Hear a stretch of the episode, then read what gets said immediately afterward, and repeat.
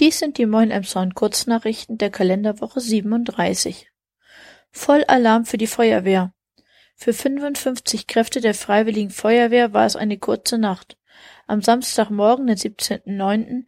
um 1.19 Uhr wurden sie zum CCE gerufen. Hier brannte es im Keller. Es gelang, das Feuer auf einen Raum zu begrenzen, allerdings sorgte der Rauch in den vielen Gängen und der Tiefgarage für Probleme.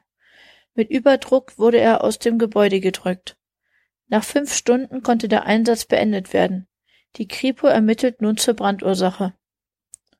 Streik bei der KVIP. Am Montag und Dienstag hat Verdi zu einem weiteren Warnstreik aufgerufen. In Emshorn verkehren dann voraussichtlich nur noch die Linie 185 von der VHH und die Linien in den Kreis Steinburg. Beim letzten Warnstreik lag die Beteiligung unter den Angestellten der KVEP bei 100 Prozent. Ramelow öffnet neues Haus am Montag.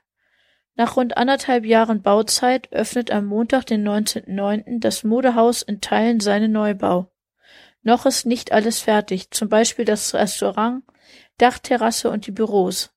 Das neue Gebäude wird sich zu rund zwei Dritteln selbst versorgen können. Erdwärme und eine Photovoltaikanlage versorgen es mit Wärme und Strom. Intersport und die Trendbox ziehen mit in die neuen Räumlichkeiten. Der Standort an der Berliner Straße wird aufgegeben und dort, wo die Trendbox war, wird eine Zwischenlösung bis Jahresende entstehen. Keine neue Brücke. Auf dem Rahmenplan für die Gestaltung des Hafens ist sie noch eingezeichnet. Jetzt ist klar, die gerne als nice to have von Bürgermeister Volker Hatje bezeichnete Brücke wird nicht gebaut. Die Gründe sind, dass der Hafen dadurch weniger schiffbar wird und die Kosten zu hoch wären. Die günstigste Variante kostet zweieinhalb Millionen Euro. Eine Drehbrücke, damit die Kloster Sande noch in den Hafen kommen kann, würde schon siebeneinhalb Millionen kosten.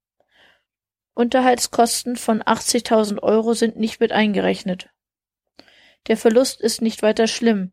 Über die Wedenkamp und die Captain Jörs Brücke soll ein Rundweg entlang des Wassers entstehen.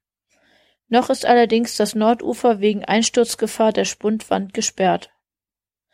An dieser Stelle noch ein Linktipp. Was einen so richtig an der Mobilität in Elmshorn stört, wo es gefährlich für Fußgänger und Radfahrer ist und wo man mit dem Bus nicht hinkommt. All das kann man jetzt ohne Registrierung und ohne großen Aufwand auf einer Karte eintragen. Zu finden unter jetzt-mitmachen.de slash Elmshorn. Soweit die Kurznachrichten. Gelesen von Maike Neumann, Redaktion Peter Horst. Wir wünschen euch einen guten Start in die neue Woche.